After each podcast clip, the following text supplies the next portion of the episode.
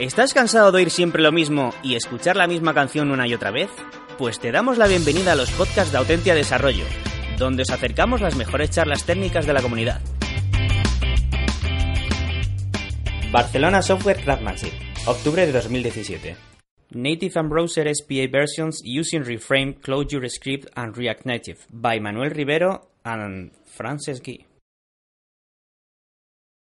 I'm going to talk about um, doing a, a, browser and a, a browser and native um, SPAs uh, using ClojureScript and Reframe and React Native. Okay, so I will start.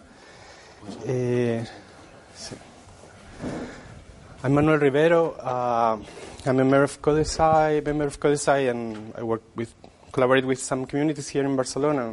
At the moment, I'm working in a different project uh, with ClojureScript and GNOME, but I would like to start thanking some people that really contributed to this talk. I, I would like to thank uh, my colleague Francesc Guillen, who was the person who introduced me to ClojureScript and invited me to participate in this project I'm going to talk about. Uh, he was going to be here, but in the end he couldn't because he had to go to visit some his family in, in the United States, so he couldn't be here. I would like also to thank thank the Clojure Developers Barcelona community because they, they have they have been very supportive and listened to this talk like many times and gave me a lot of feedback. And my company because they are they, they are very supportive and and very diverse. So we start now. Uh, to put you in context, uh, what we were doing, we were rewriting an application, an, an, SPA that was already written in JavaScript, and it's uh, for practicing spelling. It's like a, it's implementing a visual spelling method, and we wanted to to rewrite it in ClojureScript and also do some change improvements, make it of, uh, so it could work offline. And also, we wanted to have a, a native version that we wanted to share as much code as possible between the, the browser and the, and the native version. So the stack we decided was this one. We ClojureScript was already decided because we were fanboys. We were, wanted to use it, so we didn't look for alternatives. So later we'll talk about that. Uh, we use Reframe because we, we thought it's a very interesting framework. We will talk about that later as well. And the frame uses reagent, which is uh, like it's, it's very minimal but very good uh, wrapper around React. But uh, later we were using also the bindings, the, the Clojure script bindings for Expo, uh, so we could have use the same code for both iOS and Android. Okay, and the, the thing that it does is only that instead it's reagent, but instead of using React, it's going to use React Native. It's, it's only changing that. So we'll see. Uh, so if you are in into ClojureScript, maybe it's not going to be. We are not going to go into too many details because I expected people that were from many languages, and we were we wanted to to talk about the, the inter- interesting concepts that we learned that we thought that we could be useful for for developing in other things as, as well. So we'll talk about things we have learned during the project. The first one is this one: effects and coeffects. Okay, this is probably one of the most interesting things we, we, we, I learned last year. And I wanted to share it. Uh, but first, we, we need to see the, a bit of the reframe architecture, okay? Uh, if you, I don't know if you have experience with Redux, but this architecture is very similar to Redux. It's only that we have some thing here that, for the moment, we are going to forget about it, but uh, what you have is a model which is, uh, is going to be an associative structure. Uh, only one, all the state is in only one place. It's inspired by Elm. Then uh, you have your views using React. Uh, and anytime the user uh, produces some type of UI event, we're going to, in, in the views, we are going to translate that into the main event. We are going to have event handlers, which are, in this case, like the reducers or some, something like that. And they are going to evolve, uh, to modify the, the state, okay? And then this is going to produce a reaction, which in the end is going to produce a new screen, and that's what the user is going to see. Okay, so it's more or less like Redux. Redux, it's, it's only this part that we'll see later. So this is a unidirectional data flow architecture. Uh, this is what they use in the reframe documentation. Is this is the cycle of water because they want to, to tell you that this is a cycle of data. It's data flowing all the time. If you imagine the, the reframe application as a reduce, this is what is going to happen. It's, it's a reduce over the events. You can, at any point in time, uh, the app state is the result of reducing over all events from the beginning to that point in time. Okay, and the combining function uh, for this reduce is going to be the set of reducers. In this case, they are called event handlers. Okay, the set of event handlers. Um, so this is great and it works very well uh, when event handlers are pure functions. Because if they are, what you have is local reasoning. Everything you need is there in the function. So the code is really easy to understand. Uh, it's very easy to test. Pure functions are really simple to test. And then you have this events replayability, which is interesting. It's about the reduce we were talking before. But side effects are inevitable if, or unavoidable. Probably this word doesn't exist. Uh, the thing is that, uh, yeah, unless you want to hit the room, you need to do some. Only to hit the room, you need some side effects. So we're going to, to go into that and and distinguish uh, between two types of side effects. So to be more, a bit more precise, we have side causes that are like the data function requires that is not getting through the parameters. Okay, and for instance, this is an example of a side cause. It's just getting the date. Okay, this would be a side cause, but I don't know. You get a random number, it's side cause. You uh, get some environment variable, it's the same side cause. And then this one we call side effects because it's like what the function does to the world. Okay, I, I uh, send a dispatch of another event, like in this case, after a time I send a dispatch. This is side effect, or I store something in local storage. This is side effect. Okay, so it's something that I do to the world. So once we have this vocabulary, we can go on. And this is the question: What's the problem with effectful event handlers, with event handlers that are not pure? Well, the problem is that we are doing action a, at a distance. We, are, we have lost local reasoning. Code is more difficult to think about. They are difficult to test. Uh, and we will have to introduce complexity or only in order to, to recover the, the testability, okay? And then all event replayability is lost because they are data that we are not having into account. It's not only the events to go to some point. We need more information that we don't have. Um, so we will end this introducing accidental complexity. We need to regain isolation. We are going to use some kind of dependency injection, whatever, and we will need to use test doubles to test it. But the event replayability is still lost. We we cannot fix that. So, only to see an example, this is how we could test uh, one of these eventful, uh, effectful event handlers. This is, uh, we will have to, to create some spies, in this case, because it's a side effect, uh, we will have to inject this fake, this spy uh, dispatcher, but in the production code we will have the real dispatcher, and then in the end, we were going to, to, to do some assertions on, on the arguments of the code. Okay? So a lot of complexity. So the question is, is there an easier way to do this? Uh, we were like one month in the project. We had a bunch of those, and we had rolled our own uh, test double uh, framework because we didn't like the ones that were outside. And so uh, Francesc told me, okay, they have released this last week, and I think there's something there that is very, very interesting. So we read it, we read it, and we tried it, and then uh, it was like, okay, we can delete all the mocks in our project. We can really have very, very simple tests. Okay? So what we discovered in, and what was released in, in Reframe in that moment, it was August last year, was this, effects and co-effects, okay? I'm going to define them so you know what they are, and then we will see about them.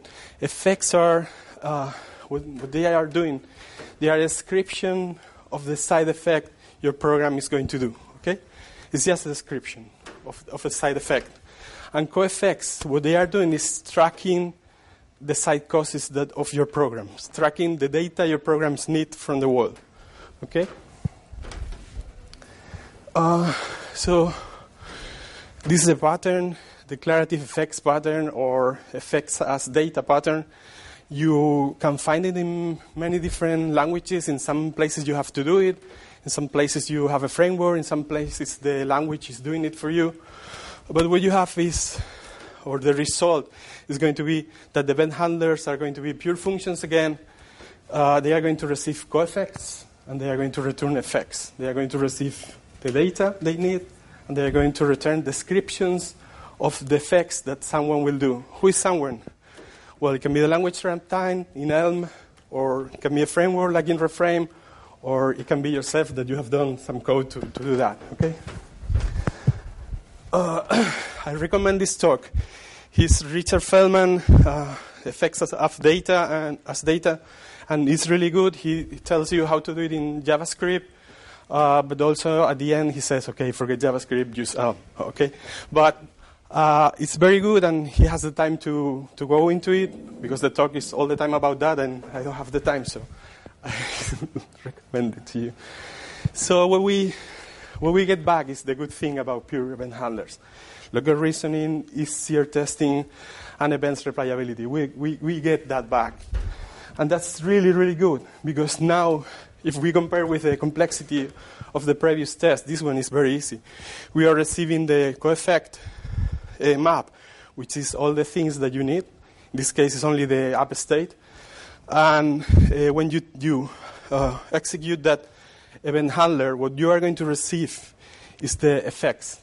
We have two effects here. This is what you, the DB effect, what you are going to update in the state, and this is a dispatch later effect that is telling you after this time dispatch that. And some other place in your code is going to do that. Okay? So what you are going to have is a pure functional core. Okay? All your business logic is going to be pure functional and uh, to this functional core, it's going to be driven by events that come here, and it's, it's going to use co-effects, and it's going to always to return effects. Okay. Um, so how, how, how are effects and co-effects handled? Okay, someone has to do something with them. So yeah, you, if you see my graphics art, uh, well, you, are going to have co-effect handlers and effect handlers. It's like easy. They are the handlers of that. And what they do is that he's going to, to know uh, when you, you register that in a framework, and you're going to tell the framework that a, a, a given event handler needs a given co-effect. Okay? So he's going to inject it. Before it's called, he's going to inject the data there. And the other th- way around, you're going to register this effect handler saying that anytime you, this effect appears in the system, he's going to handle it. He knows how to interpret this description and do the, the side effect. Okay? So what you will have is this, you remember some time ago this functional core imperative shell that Gary Bernhardt, or I don't know how to pronounce his name, sorry, uh, he, he was talking about that. This is what we're going to have, okay? All the core is pure functional, and then you have a thin or yeah, depends. Thin layer that is effectful and knows how to do the imperative things. Okay. Uh, so in Reframe, there are a lot of built-in uh, effect handlers, and there are a lot of contributed ones by the community. The important ones, the one that you're using all the time, is this one, the, the, the DB one, which is the one that up, updates the state. And uh, you have dispatch, dispatch later, many of them. Uh, and also you have coeffects handlers, and this is the, the, the, the, most important one, the one that gets the data from the DB, okay, and puts it in, in your uh, event handler. And, and it's very easy to, to create them, okay? You just need to, to know the, the description, the shape of the description, and interpret that. And then you register it into the framework. So this is a more like, I don't know how to say, precise maybe, uh, description of, of how reframe works. The other one was simplified, but this is how it works. Uh, when, when you receive this event, uh, it's going to, if it needs to, take some coeffects from, from the surroundings, from the world, like the DB or the time, for instance, and, or other ones that are here, and then it's going to, to do some effects, like in this case, you have this effect DB, and someone is going to interpret that and update the model. Or you can have this dispatch or dispatch later that produce a new event and it start working. So you have this, but you can also uh, have logic that go again and, and produce some process until it ends, right? Uh, so, yeah. So, you have a DB effect. Uh-huh. Uh, there is some kind of uh, let's say, observers that react to this change, or how does this work? How does it work? Okay. So, what you have is that you you register. In the case of DB, it's built in, so you really don't see this. You don't have to do anything. Just describe. I'm going to do this change to the to the app state, and he's going to do it. Uh, for instance, if, if this one, the time, it's not in, but it's very easy to, to, to, to do. But this one is a coeffect. So what you do here is just uh, you put in a function, uh, the, the function that gets the date, okay? And add that to, to a coeffects uh, map that, that comes in the parameter, and you add the time. You put like uh, this time and the result of the function. And do, you register that as a coeffect handler okay? And then you, when you are registering a, an event handler that needs that, you say, okay, this needs eh, this co-effect. So every time that event happens, he's going to call that, and in that moment injects the the time. More or less, it, you can. There are at the end there are a couple of articles that, that you can see all the code bit by bit. So the second thing we we learned that was very good for us was the uh, subscriptions and reactivity. So if we go to the simplified version, uh, now we're going to talk about this part that we ignored in the in the previous explanation. The subscriptions, what they they are, it's like it's, it's a signal graph. It's deduplicated and it's running query functions all the time over your app state, okay? And they are very interesting because they are going to extract data from the app state and uh, elaborate it so when it gets to the view, it's, uh, you don't have to do anything in the views. Uh, and this is an example uh, imagine that I have my, in the REPL, I do that, so I see the AppDB, and my AppDB is name, Pepe, and maybe some other stuff we're not interested in. And then we create this subscription here that is ch- taking the, the name from the DB, and this other subscription that is using the previous one here, and it's just greeting whatever name is there. Okay? So in some view, we are going to have this code, we are going to subscribe to greeting to this one. Okay? So a good way to visualize this is imagining that it's like an Excel Excel uh, spreadsheet, or I don't know how to say it. Uh, so you have your AppDB, you have this extraction here function, and then you have the computation, and this is your view, which is a function as well. So every time you change this, it's like Excel. Excel, you have this change reaction, and everything updates. Okay. So why is this interesting? Uh, no. Okay, this one. It's interesting because of two things mainly. Your model is going to be simpler, okay? Because we are not going to have to keep derived state, and we are not going to be to have logic for keeping derived state in sync and all that uh, noise, okay? And another interesting thing is that we are going to dump down the views. The views are going to be really, really simple, okay? No logic at, at all, only translating events and subscribing to things. So, and also we have this. We can improve performance uh, because um, it can help you to reduce the renderings. And it can also duplicate computations, okay? Uh, I will explain it better this way, okay? Every time we load a view, we are going to create this graph from the bottom up, from what we need to the app DB, okay? And then every time something changes in the app DB, he's going to compute, well, the extraction is going to do all the ones that need, okay? But then he's going to go down and he's going to compare the previous value with, with the new value, and if they are the same, it doesn't go on, okay?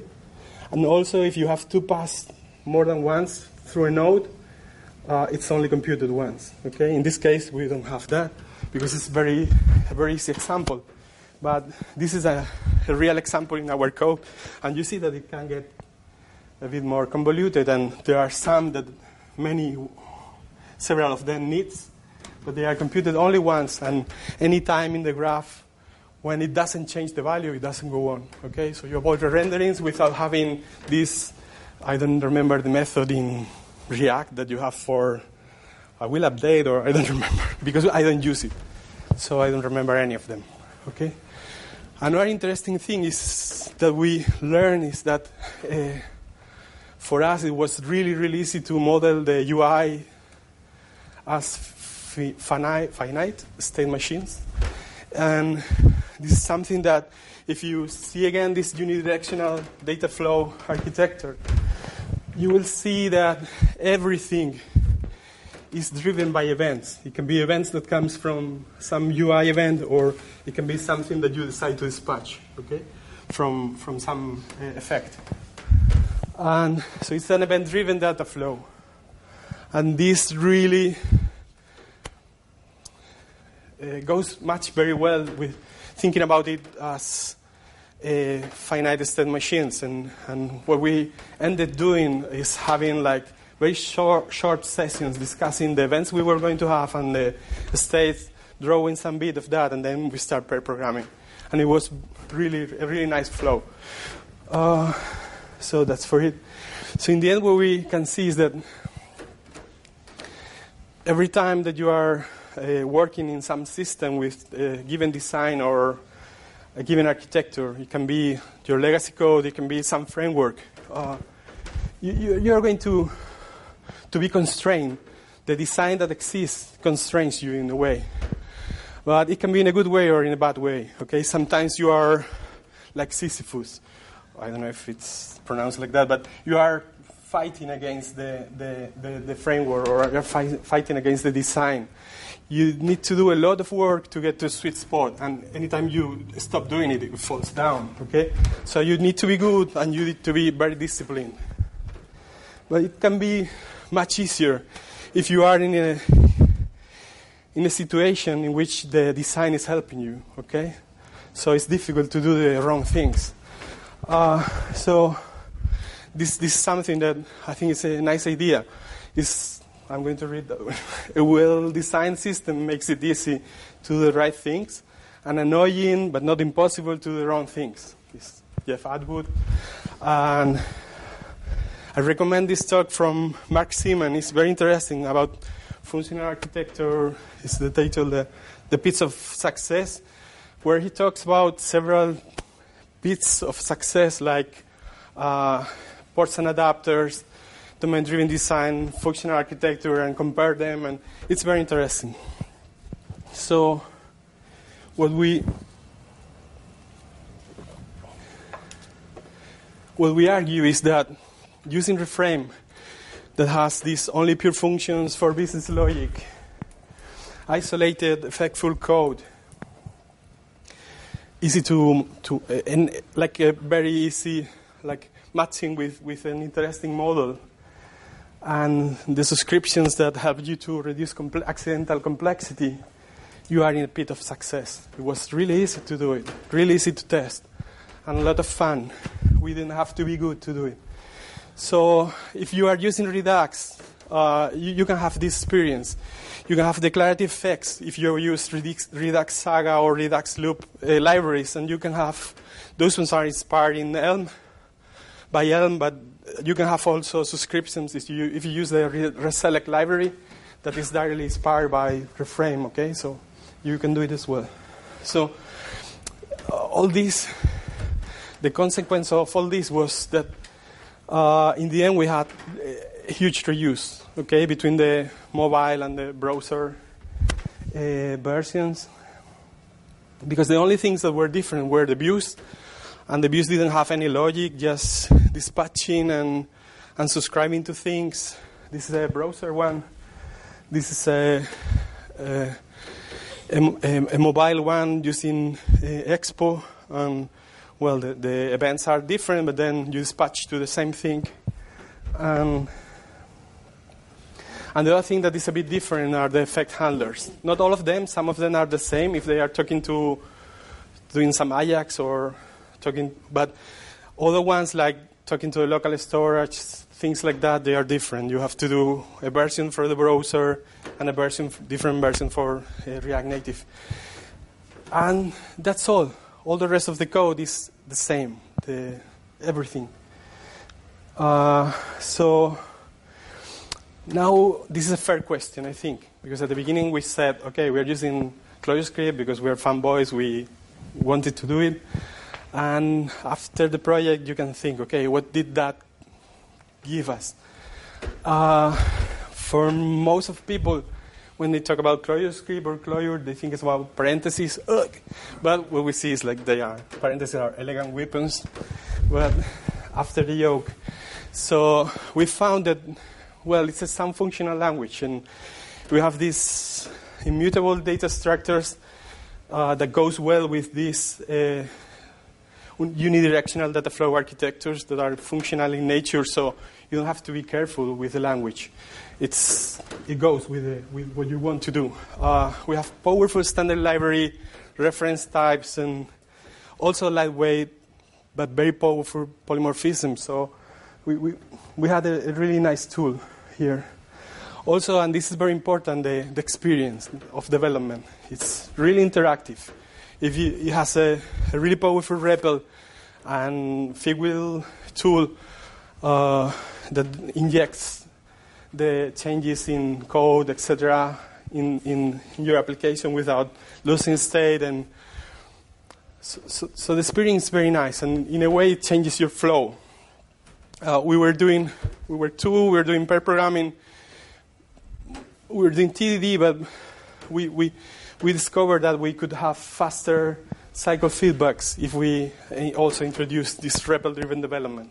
Okay, so we were working with the two things at the time, and for some things, uh, having access to, to your running application and being able to play with it is, is a really nice experience. And uh, if your language is, doesn't have that, that kind of tool, is for me it's dif- difficult to explain. It's something that you need to like experience to, to, to see. But but trust me that, that is very nice. And we also avoided this, this JSS tooling fatigue. For me, it's really complicated. So many things that I have to do just to start. It's a bit easier only having one tool.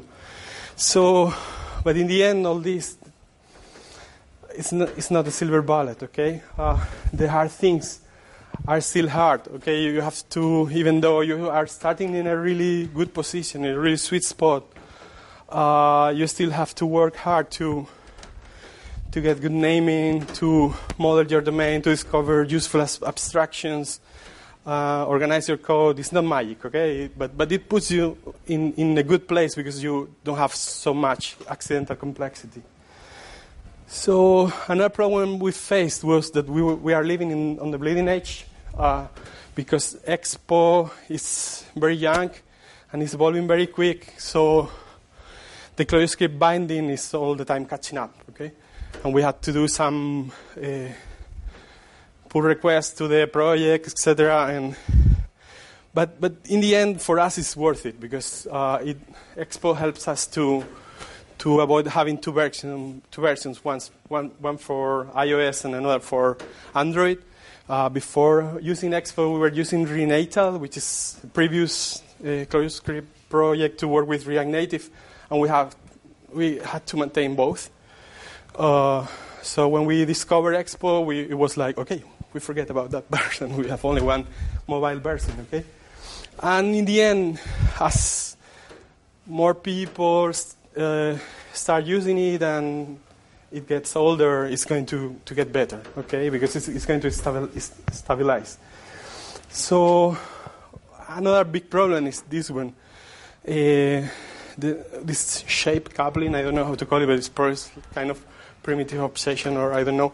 So you have to do an effort to avoid that your code knows too much about the shape of, of, of the app state uh, about the app state representation. Okay, uh, this is especially important in your test, so we have to to use builders to protect us from that. And okay, I'm getting to my conclusions, so we're going to finish soon. Uh, so in the end, we succeed in getting the goal we we we, we had, uh, which is that that the mobile browser and mobile versions uh, share most of, of its code. At the same time, uh, we experience this uh, that ref- using Reframe removes a lot of accidental complexity and, and well it puts you in, in that pit of success situation no? And ClojureScript was a nice tool to use okay? Sound language and this interactive development flow is, is really nice.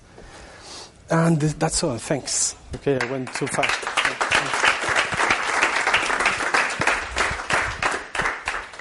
So, well, if you want to talk about it, or I didn't go too fast, and I don't know. so.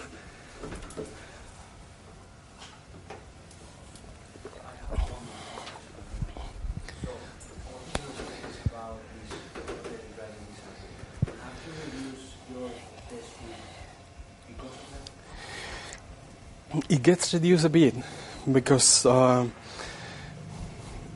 in the sense that uh, the, there is a lot of triangulation that in, you can do much faster working on the REPL. And depending on how you work, uh, imagine not writing on the console, but having like a notepad, you write there and you send things to the REPL. Uh, you get to what you want, and then you have your examples there, and you can copy them, and they are your tests. If you want to keep them all, or if not, you have you want you, if you have the knowledge or the experience, you, you can keep only the tests that are useful for you. Because sometimes when you're triangulating, you get to the end and you say, okay, maybe this test is redundant or whatever, and you delete it.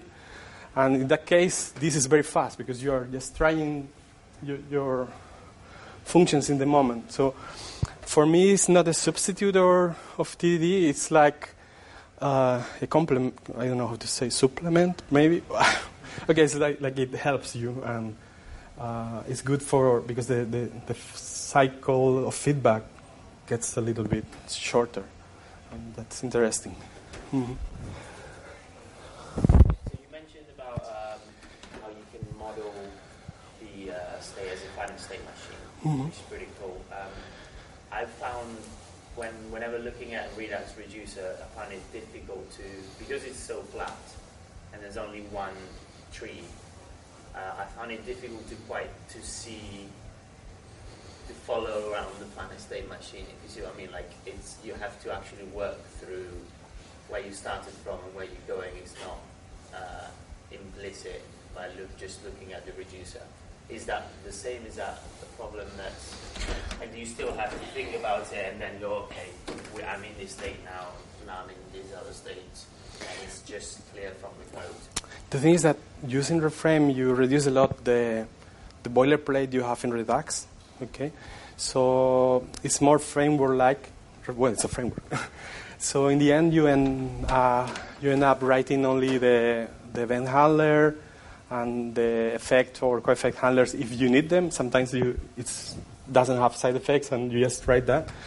So for us, what we saw is like uh, we had these short design sessions, thinking on what we wanted to do, which events were important for that, and thinking a bit about well, just a bit a bit of drawing. Okay, we're going to and then but it wasn't final okay well, then we went to we started to, to code and we were flexible in saying okay we were wrong and it's easier this way or that way so it's a bit of exploring the good thing is that uh, you are focusing the parts that are important you don't have to do a lot of boilerplate like you have in, in, in redux but i'm telling this from one month of studying really hard redux because i want I was going to talk about this, and I said, okay, I need to know a bit more of Redux because I haven't used it, okay, in, in, in earnest. So don't take, take what I say with a grain of salt, okay? Thank you. You're welcome. So.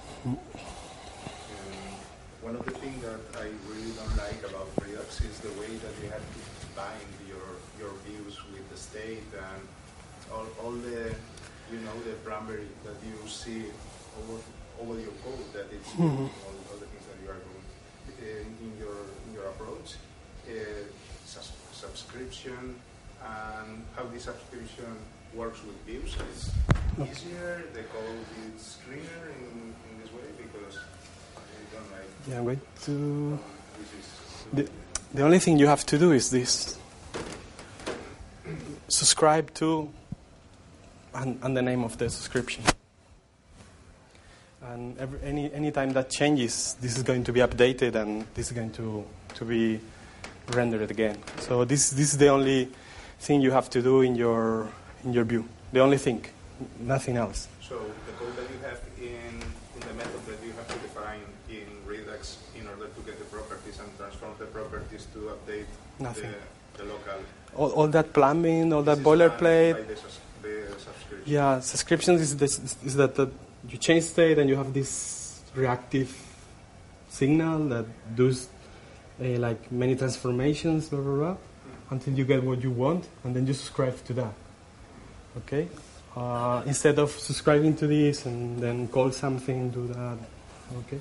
But for me, that part is the session, the state management uh, is like totally free of the framework. Okay? because it's pure functional. You call it from you, you call it from outside. If you had some something similar, you could substitute reframe. This part, the subscriptions are not like that because you could have like I could imagine I could extract how to compute that uh, to a function and call it, uh, and look for some way. The problem is that you introduce complexity here because I I need to know when it needs to be called to avoid the renderings and blah blah. Okay, I w- don't want to, to call it every time, so I remove all that complexity from here, putting that in subscriptions. Okay, uh, but at the same time, uh, in that part you are into the framework, so uh, I recommend it as.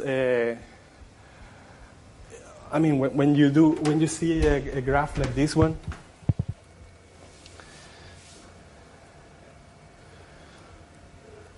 I recommend this as, as an optimization because you, most of them you are using them a lot and you want to go really fast. That's when you put that into the subscription as different subscriptions. If you don't have that problem, it's only used once, uh, you can create just one node. And your function is outside, is pure and super testable. The other way, you have like small functions, all of them are tested, but if you want to test the whole thing from here to, to the view, you have to test with the framework. So this is the part that is, uh, well, not framework free, but it gives you a lot. So I accept the, the, the problem. Okay. And I don't know if I answered your question. Yeah. Okay. Uh, are you aware of any tools in this ecosystem that can uh, draw a graph like that? That they tell you, okay, I have this piece of state, and through some graph of subscription, it these three views. I would like to know because last night I drew this one, and I had to draw a previous one with the name of the things because I was like crazy. Oh, is this one? Is that one? Or where? And then I put it behind and put the other paper on top and drew only that. So I would love to know. I don't know, but probably will appear because it's, it's nice to visualize that. So let's see. There are some new tools for instrumenting the reframe that are really nice. I don't remember the name. So you can see what's happening in real time while you are developing, and they are beautiful. I've seen some talks using that, but I don't remember the name. And, and they imp- improve a lot also the interactive development feeling. Mm. I have some kind of uh, social question or philosophical. Is, um, that this is built upon like very powerful abstractions and concepts. No? And how do you think you can master this when you are like um, a procedural programmer or imperative programmer? Because you have like uh, like functional programming, immutability, then you have this uh, data flow that's directional data flow, and then you have Reframe and mm-hmm. all these kind of things. I think it's uh, like uh, very powerful, but uh, you need like a lot of time to master. No? If, if I tell you how I learned it, maybe you will change your mind. Because I started working with Francesc, and Francesc told me, okay, we have this framework. I didn't have any clue of that. And he said, mm, we have this function uh, that is changing the state. When we have an event, you, use, you have to put a function there, okay? Uh, and, uh, and instead of doing the thing, you tell what you are going to do. And instead of calling the thing, you tell what you need. Okay? And I started that way. And for me, it was easy to do. For me, it was much easier to do that than using jQuery or plain JavaScript. That it was like difficult to see where the things were coming, who was changing what. Uh, so maybe you don't need to tell the all the concepts. Just play with it, and it's very nice to do because you are you have this Figwheel tool, and you change something, and you immediately see it on the browser, and then you change something in the REPL, and you see it. And so, if the person has go over the barrier of ClojureScript, the parentheses and all that, probably that one is, but I think it's not going to be that bad because you don't have to go into the concepts from the beginning. You can just use them and and play with them and with some toy project and and later you can tell, okay, this you were using is a co-effect or something like that. But yeah, mm, yeah, probably I'm talking from where I am now, and I have forgotten where I was, and I know, so don't. Maybe I'm wrong. so it's it has you have to learn things. Yeah. It's true, but playing and trying, I think can make it easier.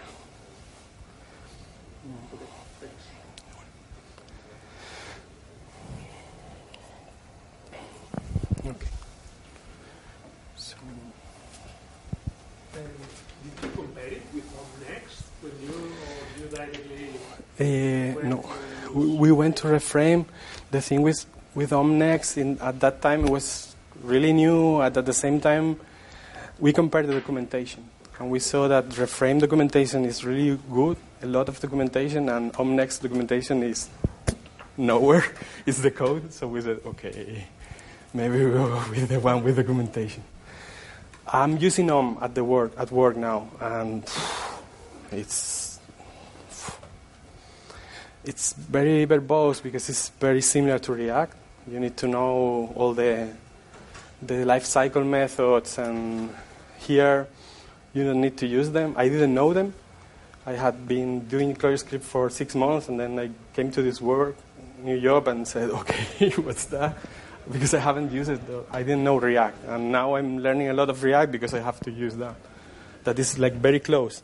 This one has like an abstraction that hides a lot of React complexity. So reagent, uh, uh, for me, reagent is nicer, but well, it's a matter of. I work with both, and I prefer reagent.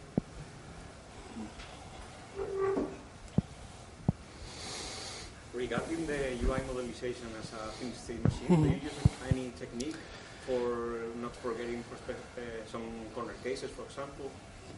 We, we, we don't do it very formally. We use it as a way of, I don't know, of thinking about what we're going to do. Like, get into an agreement, we're going to do more or less this, and we draw it, and very informal, and then we start pair programming. So, yeah, we are not doing it like very by so the book or. The way. You don't try to draw everything from. No, just to to have a clue of what we are going to to do. It was nice because we we get to that conclu- conclusion. We started to use it and I don't know, like this year, Cognitect people had had uh, published. They are the guys uh, behind Clojure. They they published like two po- posts in their blog about using uh, finite state machines as uh, to model UI and all, with Reframe, and we said, okay, we are not that mad, right? So it was like good for us. Mm.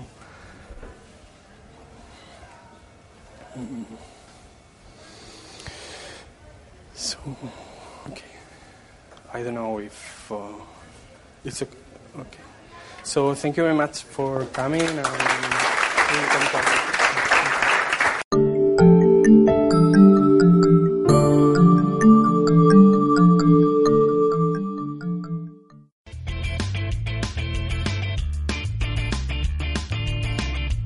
Si te ha gustado el podcast y quieres estar a la última en tecnología, suscríbete a nuestro canal de iVoox y escúchanos donde quieras. Para más información, autentia.com.